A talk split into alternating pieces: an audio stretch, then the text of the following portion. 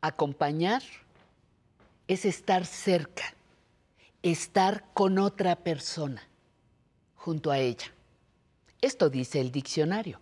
Y es que el acompañamiento amistoso, amoroso e incluso médico o espiritual es muy importante en varios momentos de la vida. Una enfermedad terminal no es la excepción. Quédese aquí, en Aprender a Envejecer. Le acompañamos.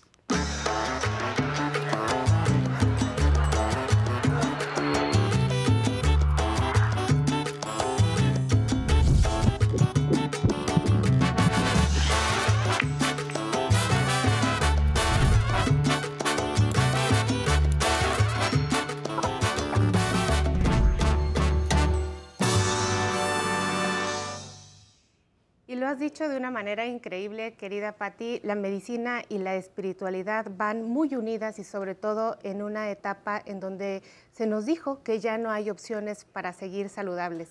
Bienvenidos este lunes a mejorar su salud y a aprender a envejecer. Por supuesto, desde la señal del 11 estamos el día de hoy transmitiendo y bueno, vamos a platicar ampliamente el día de hoy sobre las enfermedades terminales, cuidados paliativos y cómo decidir qué hacer en un momento en donde las decisiones son impresionantemente difíciles. Así como una jornada bien empleada produce un dulce sueño, una vida bien usada produce una dulce, muerte, lo decía Leonardo da Vinci. Vamos a ver nuestra siguiente cápsula de introducción y regresamos a conocer a nuestra invitada.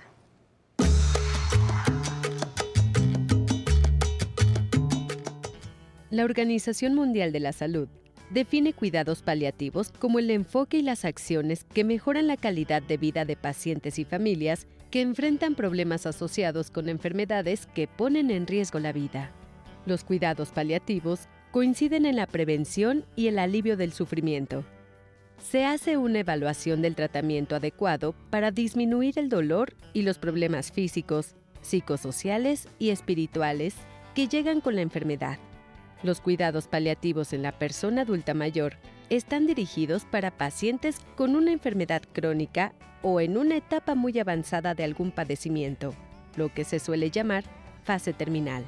Las personas adultas mayores que padecen estas enfermedades generalmente se enfrentan con angustia física y emocional.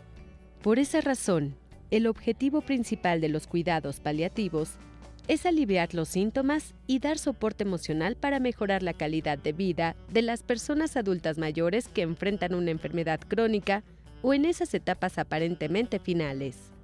En las personas adultas mayores, estos cuidados paliativos no difieren de los que se brindan a pacientes más jóvenes. Lo que sí hay que tener en consideración son algunas particularidades en el momento de la atención a pacientes adultos mayores. Para este importante tema. El día de hoy estoy muy contenta. Nos acompaña la doctora Brioni Gail Gres Pineda. La doctora es médica especialista en anestesiología y además es encargada de la clínica de cuidados paliativos del Hospital Regional Primero de Octubre y está el día de hoy con nosotros. Gracias, doctora. Gracias, Itlali. Gracias a ustedes por la invitación. Pues un tema sin duda bonito, pero además controversial y pues con muchas implicaciones dentro del área médica. Díganos en su experiencia, ya hemos visto en la cápsula la definición de cuidados paliativos, pero ¿cómo entendemos de una manera sencilla qué es cuidar de manera paliativa a un paciente?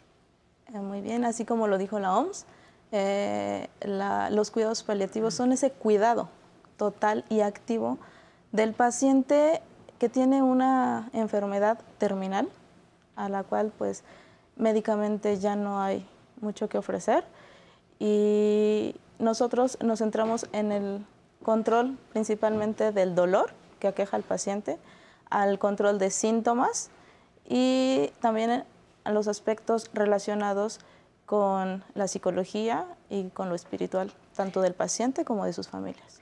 Hay una situación de pronto difícil de entender desde el punto de vista de los familiares y también de los médicos. a ¿Cuándo le llamamos a una enfermedad terminal? ¿Cuándo ya no tiene un hay que intentarlo?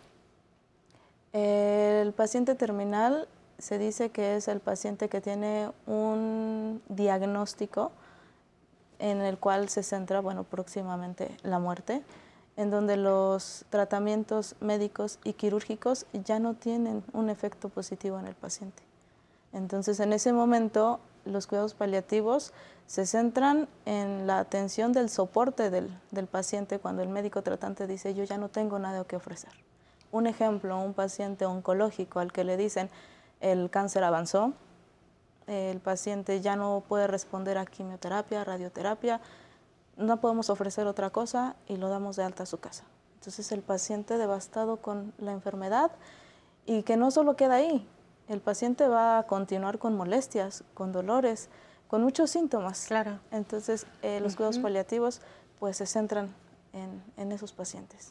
Y aparte de los pacientes que tienen cáncer y ese cáncer terminal, uh -huh. así como se conoce en, el medio popular, ¿qué otras enfermedades son las que condicionan, nos, nos podrían estar llevando a requerir eh, cuidados paliativos. Sé que hay una lista gigantesca, pero claro. me gustaría que nos aterrizaran algunas el día de hoy. Claro.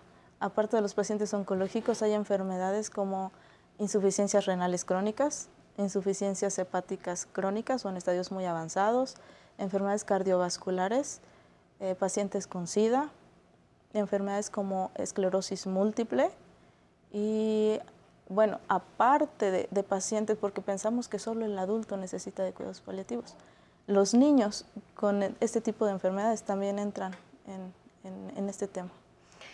Doctora, ¿y desde cuándo empezamos a, a, ver esta necesidad de la medicina?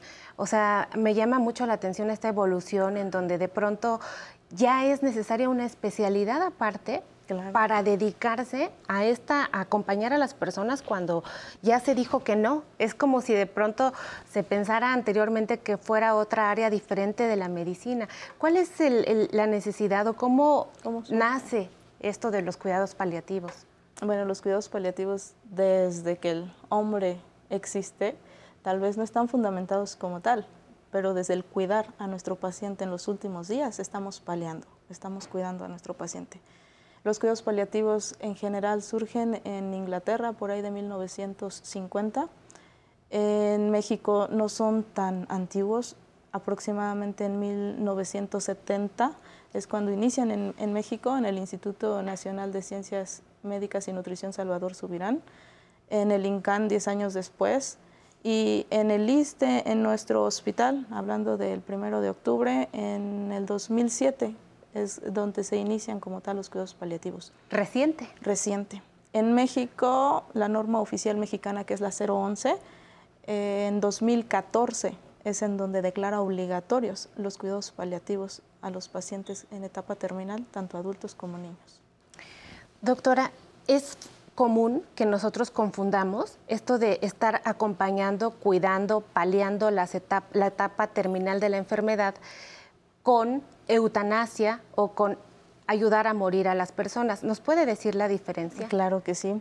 Los cuidados paliativos dentro de sus objetivos son eh, afirmar la vida y entender que la muerte es una etapa normal dentro de, de nuestro ciclo vital.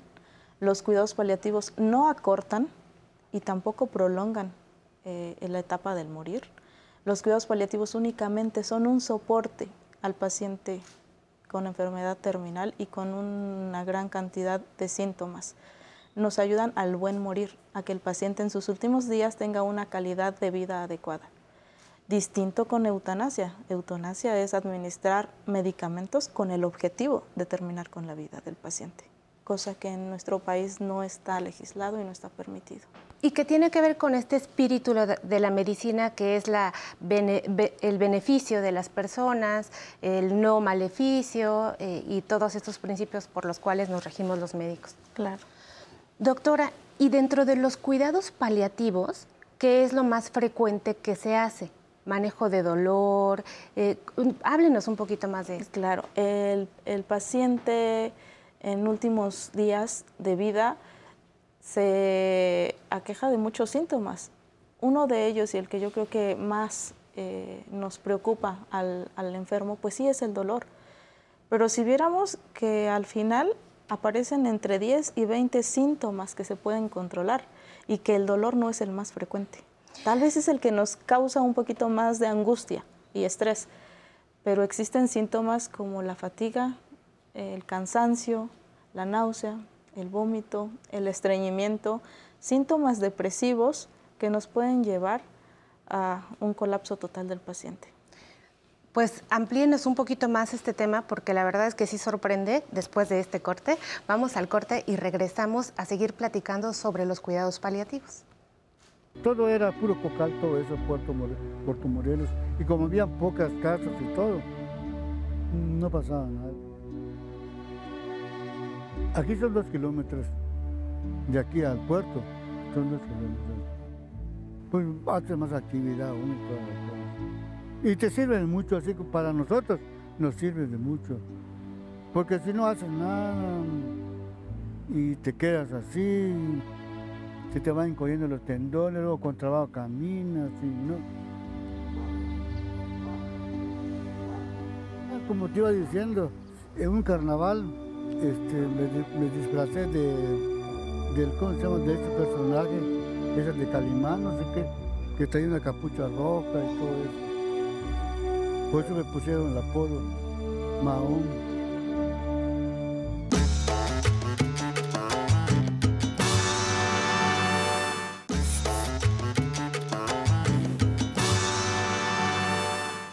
Continuamos la entrevista esta mañana con la doctora Brioni Gail Gres. La doctora viene a visitarnos del hospital primero de octubre y nos quedamos, doctora, antes del corte en platicar sobre la gran cantidad de áreas, de síntomas que puede ayudar los cuidados paliativos a un paciente. Claro. Eh, nosotros como médicos damos el soporte y el control de los, de los síntomas que aquejan al paciente. Eh, entre ellos comentábamos que el dolor es el de los más angustiantes para el paciente y teniendo en cuenta que el dolor de un paciente al final de la vida con diagnósticos como el cáncer, enfermedades renales, enfermedades hepáticas, no podemos administrar cualquier analgésico. Aquí es en donde toman mayor importancia los opioides, que es con lo que vamos a controlar el dolor de estos pacientes.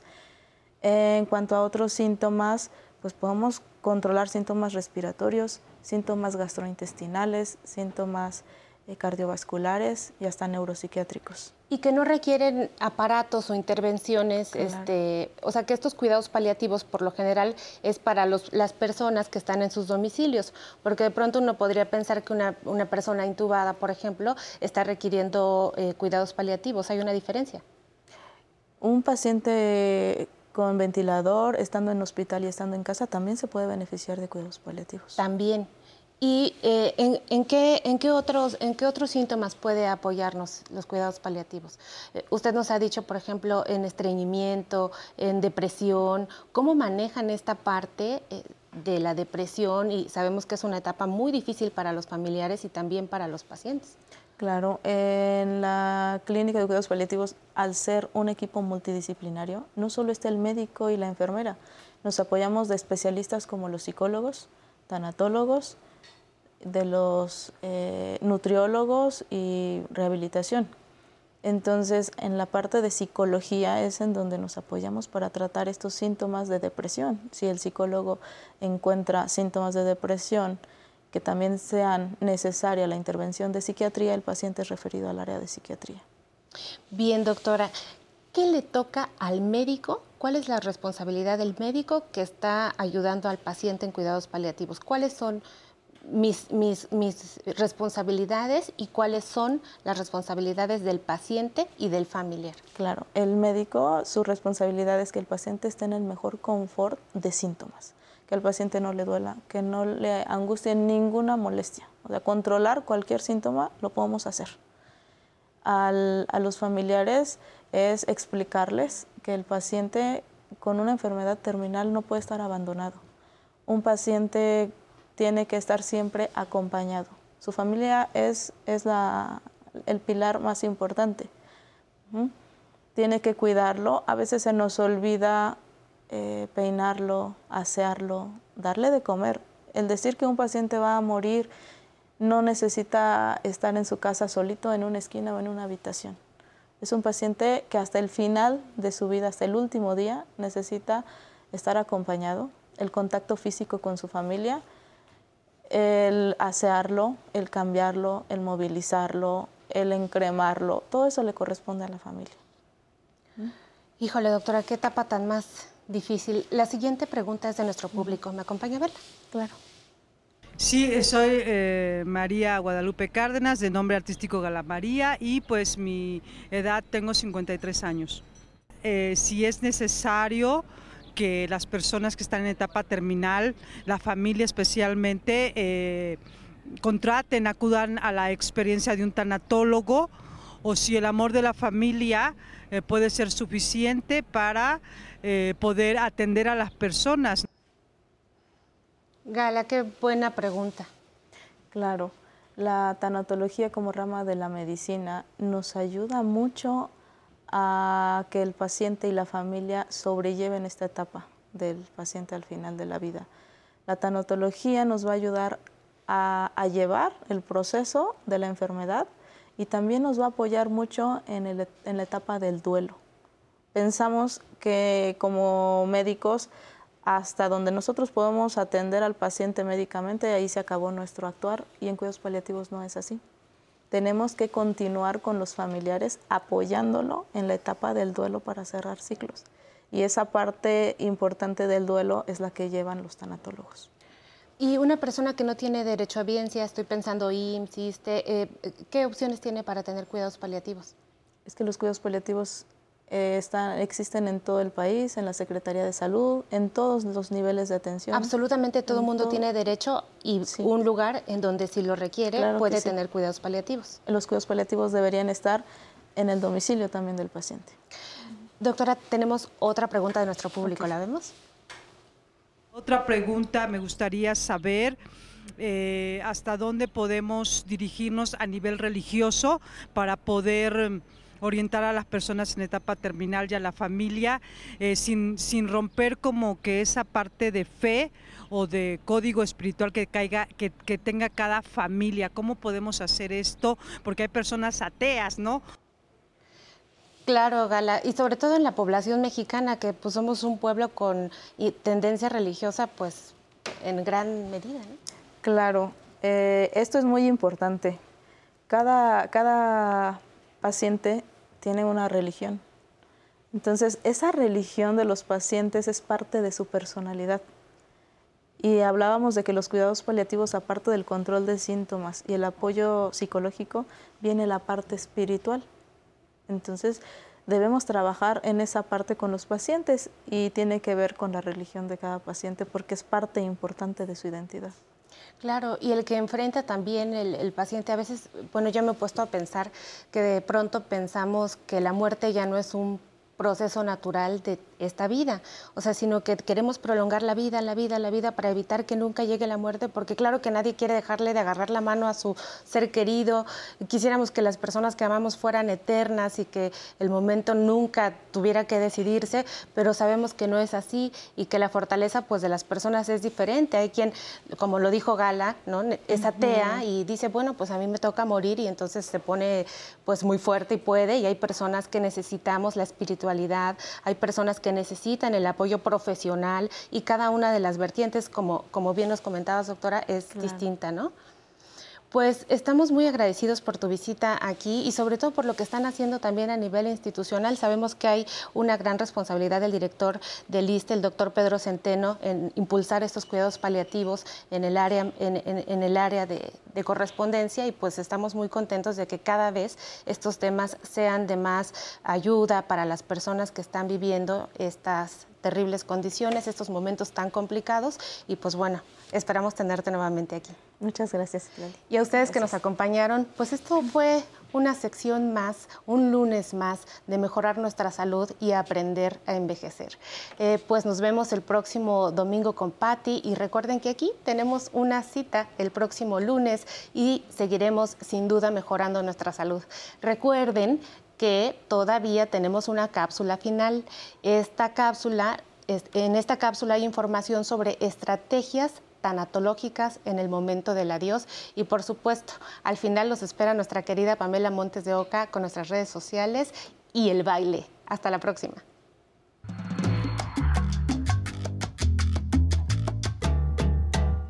El duelo es una reacción emocional y física ante la pérdida de una persona querida, de un animal de compañía, un trabajo, una relación amorosa, amistosa o algo que simplemente ya no está ni puede volver a presentarse de la manera en la que se tenía.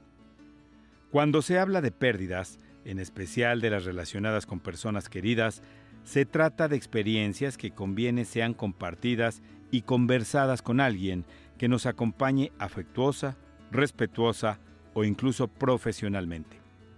Es muy normal que los seres humanos dolientes necesitemos la presencia y la compañía de las personas que nos aprecian.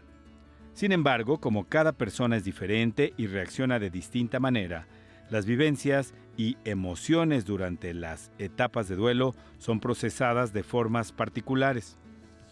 La psicóloga Mariana Edith Rodríguez Lugo del Departamento de Salud Mental de la Facultad de Medicina, señala que en el proceso de duelo hay cuatro esferas a identificar. Los pensamientos, las emociones, las respuestas fisiológicas y los comportamientos. De cada esfera o etapa tenemos que vigilar, salir o superarla de manera adecuada. Rodríguez Lugo también dice que es normal sentir rabia, confusión, angustia o aturdimiento. A veces se llega a creer que lo que está pasando no es real, para negar los propios sentimientos y también puede aparecer la distancia emocional para protegerse o sentir algo de alivio. Además, en el proceso del duelo son comunes los sentimientos de soledad, tristeza, depresión, desesperación, agresividad, culpa, y la sensación de falta de significado de la vida. En lo referente al cuerpo, puede haber falta de apetito, exceso de sueño o dificultades para dormir, ya que estos son comportamientos que ayudan a evitar el sufrimiento causado por la ausencia. Por esa razón, los especialistas mencionan que cuando estamos en duelo debemos darnos tiempo para entender y aceptar nuestras emociones y sentimientos, así como es recomendable expresar lo que vayamos sintiendo, ya que evitar reconocer los sentimientos que afloren puede hacer que la situación no termine de superarse. Las personas especialistas en duelo sugieren a los pacientes realicen nuevas tareas y aprendan nuevas habilidades que les ayuden a regresar poco a poco a una nueva normalidad. El duelo es un proceso complejo muy personal, por lo que el periodo de tiempo para procesarlo varía en función de múltiples factores y, en cualquier caso, dura tanto como cada persona lo necesite. En ocasiones, el proceso del duelo se puede complicar y por ello es importante distinguir algunos signos de alerta como son la incapacidad para aceptar la muerte, tener ideas persistentes al respecto, sentimientos de culpa, preocupación excesiva, agresividad, dificultad para dormir e incapacidad para hacer las actividades de la vida cotidiana. Si esto ocurre, es momento de buscar ayuda profesional. Qué gusto seguir con ustedes en Aprender a Envejecer desde el 11. Saludamos con muchísimo cariño hasta Tijuana, San Luis Potosí, a Pachuca y muchísimos abrazos hasta Guadalajara, Jalisco. Recuerden que para nosotros es importante que mejoren su salud como adultos mayores. Por eso les compartimos las repeticiones de los programas en el YouTube de Aprender a Envejecer. También pueden comunicarse en la semana al teléfono 55 51 66 4000 para dejar sus dudas o comentarios. Y en el Facebook subieron una publicación de todos nuestros colaboradores que participan en la semana, como de la doctora Citlali, de la abogada, de Alan Calvo y del Sensei. Y nos dejaron sus mensajes. Muchísimas gracias, como nos escribió Delias Flores nos dice que es un placer estar con ellos y que le gusta mucho el programa. Muchísimas gracias, Delias. También Guadalupe López nos dice que excelente equipo de trabajo al orientar a las personas de la tercera edad y nos felicita. Eh, Espinosa de los Monteros agradece a todo el equipo de Aprender a Envejecer. Lucía Guadalupe dice que le encanta el programa y que ha aprendido muchísimo con nosotros. Muchas gracias por participar con sus comentarios. También les recordamos a los del Facebook Live que los esperamos lunes, martes, miércoles y jueves a las 11.30 de la mañana aquí en Aprender a Envejecer. Y bueno, ya para terminar el programa, ¿qué les parece si nos vamos a bailar al ritmo de Me tenían amarrado con P de Habana Son Cuba? ¡Vámonos!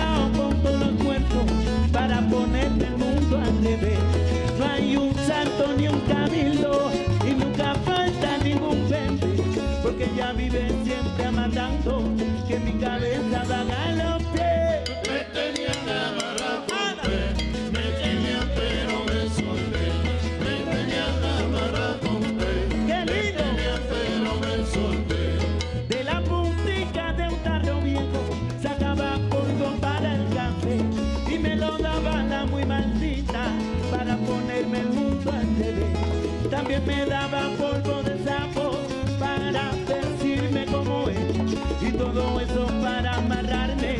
Y todo eso yo me solté. Me tenían amarrado con pe me tenían pero me solté. Me tenían amarrado con pe me tenían pero me solté.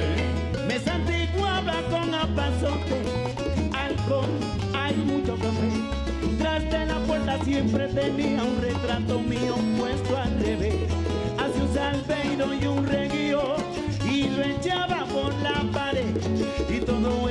para amarrarme, de todo eso yo me